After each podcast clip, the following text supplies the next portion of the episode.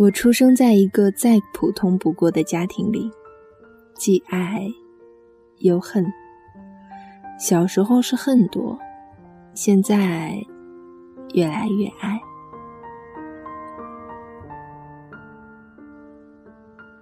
他兴奋的对我说：“新年音乐会的票买到了，今年我们全家一起去看。”电话那头的我说：“好的，新年和你们一起过。”不在外面玩。我想起十岁那年的元旦，他骑着破自行车带我去金碧辉煌的上海大剧院。到了门口，他从口袋里拿出一张戏票，小心的放在我手里，说会在门口等我。那是我第一次亲眼见到华丽的舞台，周围坐着衣衫精致的大人们。邻座的阿姨问我。你爸爸没来吗？我摇摇头，他站在门口等我呢。他惊讶的不知道说什么，尴尬的笑了笑。走出剧院，我远远的看到他，他似乎一直站在那里等我。见着我，问：“怎么样？喜欢吗？”我点点头。那里真漂亮，以后你也要进去看看。他犹豫地说：“我们两个跑来广州看你，机票来回太贵了，坐火车便宜。”电话那头的我说：“别啰嗦了，我都工作赚钱了，坐一夜火车你们吃不消。现在用我的钱，我买机票，你们来。”后来他终于来了，还带了上海土特产去拜访房东，剩下的嘱咐要和同事一起分。他有些难过的说：“这次出书不成功，家里没有认识的人。自费的话，你想出，我就给你拿钱。”电话那头的我说：“你不是说靠自己是最有用的吗？我不像那个抢走我选题的女孩，靠爸爸、靠钱、靠关系。写不好就继续写呗。”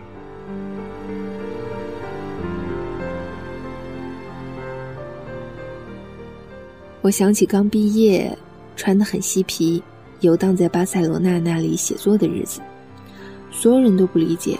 朋友、同事问他：“你女儿毕业了吗？在哪里呀？”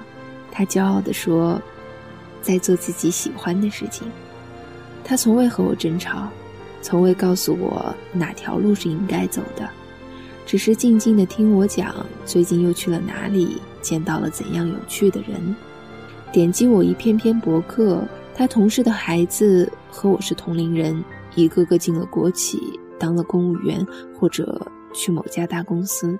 后来我每天穿着西装套裙出入写字楼，他依然骄傲地告诉别人：“女儿在做喜欢的事情。”小时候，他是我的偶像。打开电视，无论什么外语台。叽里呱啦的一大堆，他都能告诉我那是什么语言。那个啊是俄语，这个嘛是日语，哼，这个简单，英文呗。而小小的我扎着羊角辫，瞪大了眼睛，在一旁羡慕不已。对我来说，所有的外语都是外星语言。高大的父亲会说英文，大学学过俄语，还知道日语，简直就是天才。还没有搬家前，老房子的电视柜里有一个满是磁带的抽屉，上面写着托福英语。渐渐长大的我，常常看见那些英文字母就头疼。父亲并不逼我读书，也不强迫我一定要当个三好学生，但是在我还没有上小学之前，就把我送去了新概念英语学习英文。连中国话都说不清楚的我，就坐在了一群高大的小学生里面学起了英文。不知道什么是上课，也听不懂老师说什么。新概念的书里面也都是漫画。本来就喜欢在青少年宫里画画的我，干脆就把英文课当做漫画课。于是台上老师讲课，台下我一个人兴高采烈地活在自己的世界里。有几次回头看见教室后窗有个熟悉的人脸，认真看，居然是父亲。不知大难临头的我，还兴奋地对面色铁青的父亲挥挥手。下课后才知道惨了，被劈头一顿骂。于是以后每次上英文课，坐在爸爸的破自行车后座上，总觉得是去坐牢一样。放学后还要摔着一本书，他骑着车，我在后面咿咿呀呀地读课文。再长大一点，父亲完全不管我的学习了。高考结束，我考到了澳门，在那里读书有去澳洲交换的机会。我问他，我可以休学直接申请出国吗？对此，一向放我野生的他，竟然有一些犹豫。家里从来没有人出国，也未曾想过女儿有朝一日会讲流利的外国话，在外国生活和一群外国人交朋友。最后，他还是将信将疑，把这个任性的女儿送上了前往荷兰的飞机。出门留学的那几年，常常激动的在国内还是凌晨时就打电话回家。也不管电话那头的父亲已有睡意，噼里啪啦一通说：“爸爸，你知道我现在在哪里吗？加纳利海岛，距离撒哈拉两百公里，夜晚共享一片天空哦。爸爸，我的演讲很成功，我们小组获得了年级第一名。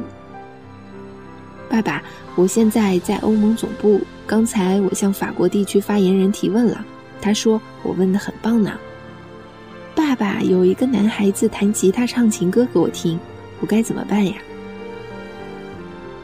面对我的各种咆哮体、炫耀体，父亲从来不会挂电话，或者说明天要工作不能再说了。他只是安静的听着，笑着。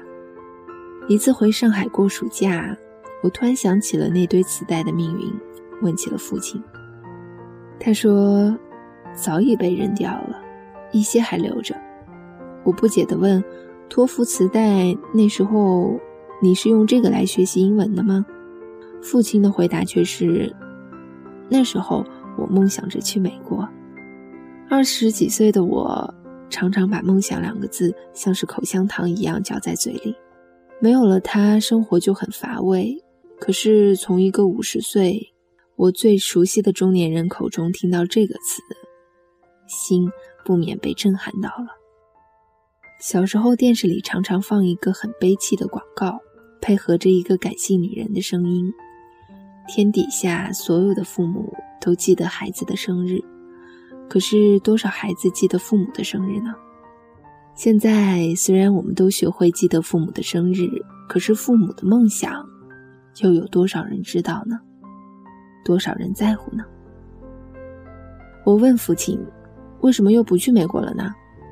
他笑着回答：“当时爷爷太穷了，穷到连两块钱的托福考试费都付不起。”想起了老照片里那个皮包骨头、戴着厚眼镜的年轻时候的父亲，那个坚毅着读书能够改变命运的穷人家里的孩子，突然明白了为什么我那么小的时候父亲就送我去学英文。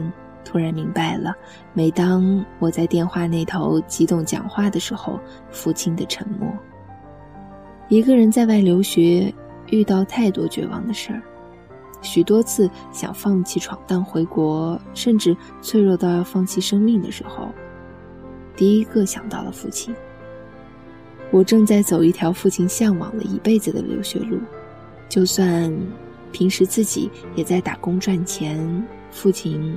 还是经常查看我的银行账户，给我打进生活费和学费。如果不按时毕业，就要多交一个星期甚至一学年的学费。这欧元可以折算成多少次实现父亲梦想的两块钱呢？我坑谁都可以，就是不能坑爹。毕业论文答辩结束，导师拍了拍我的肩膀说：“好样的。”你父母读了你论文后怎么说？我嘟了嘟嘴，他们看不懂那么多英文。父亲会一点儿，可是就会说说你好和你好吗？导师笑了，那么多密密麻麻的英文单词，你父母一定为你骄傲啊！现在社会上有一个带有贬义词的流行语，叫“富二代”。可是我觉得我们每个人都是富二代，一个个在家里就像王子公主一样，从未缺过来自父母的富足的爱。正因为父母两个人都是平凡工作岗位上辛辛苦苦的平凡人，他们给的一切才是那么珍贵。和爸妈一起，一碗白泡饭加酱瓜，在冬天早晨吃得香喷喷的，那就是富有。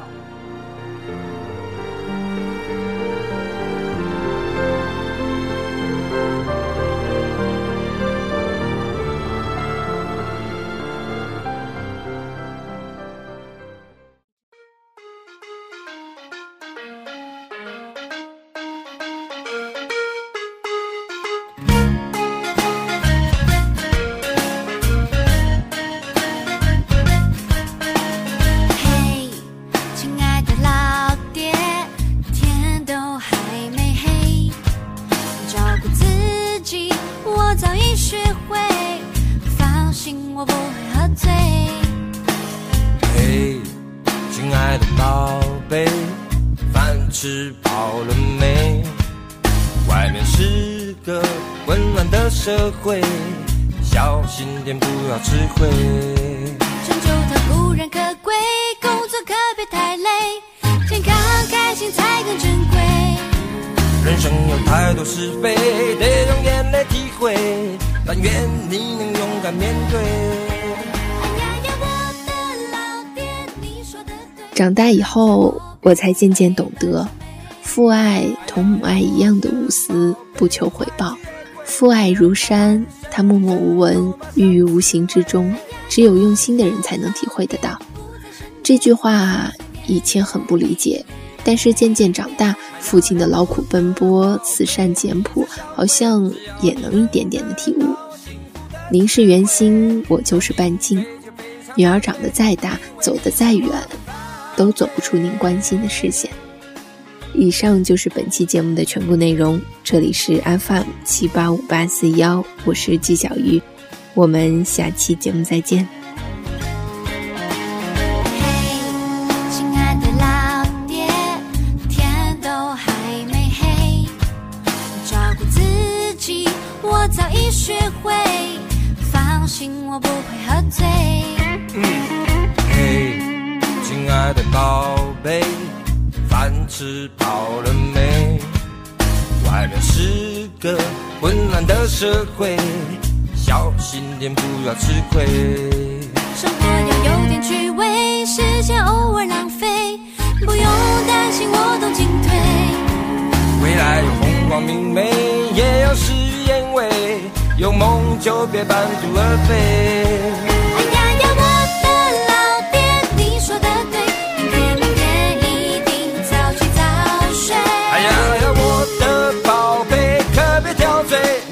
少年